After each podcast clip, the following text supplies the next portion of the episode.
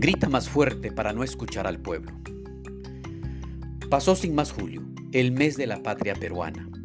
Hemos despertado en agosto y la pesadilla peruana sigue, a pesar de las protestas democráticas en Lima. De hoy en adelante llamaremos protestas democráticas a las movilizaciones contra el gobierno de Dina Boluarte y de este Congreso de mafiosos y mafiosas que gobiernan el Perú. Sí, llamaremos protestas democráticas porque así reafirmaremos una y otra vez ese derecho político de la ciudadanía para ejercer su poder popular. Mientras tanto, Dina Boluarte grita y se tapa los oídos frente al rechazo nacional. Más del 80% de la población pide su renuncia. Miles de personas han salido a las calles en su contra. Su discurso del 28 de julio fue un grito tapándose los oídos para no oír las demandas políticas de la ciudadanía. Un discurso que más pareció una lista de compras, en las cuales no se anotaron las demandas políticas de la población.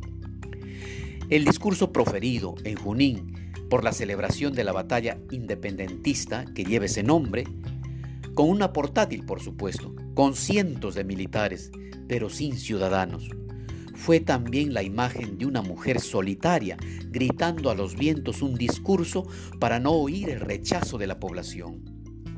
Esta es la imagen de la Presidente. Grita y se tapa los oídos para no escuchar al Perú. Y se autoconsuela llamándose a sí misma dialogante y mujer de consenso. Sí, es verdad, ha unido al país, pero en su contra. Sí, los y las que gobiernan ahora están subestimando a los peruanos y peruanas.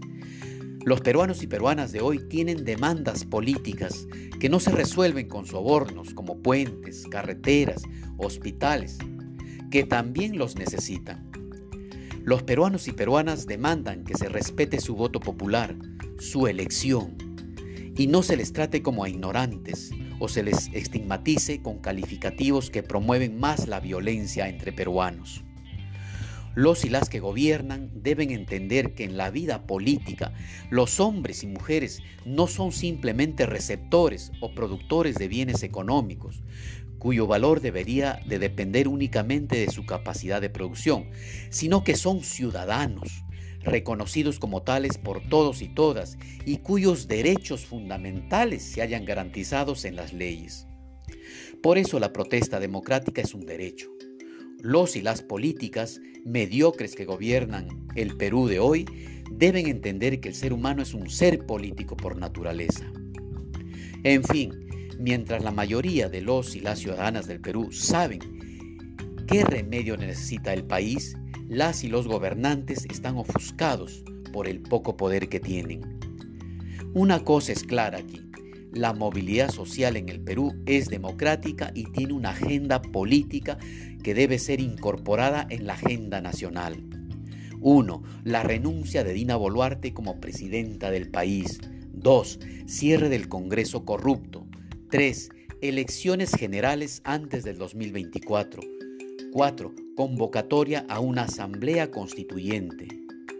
Las cuatro demandas políticas son factibles democráticamente.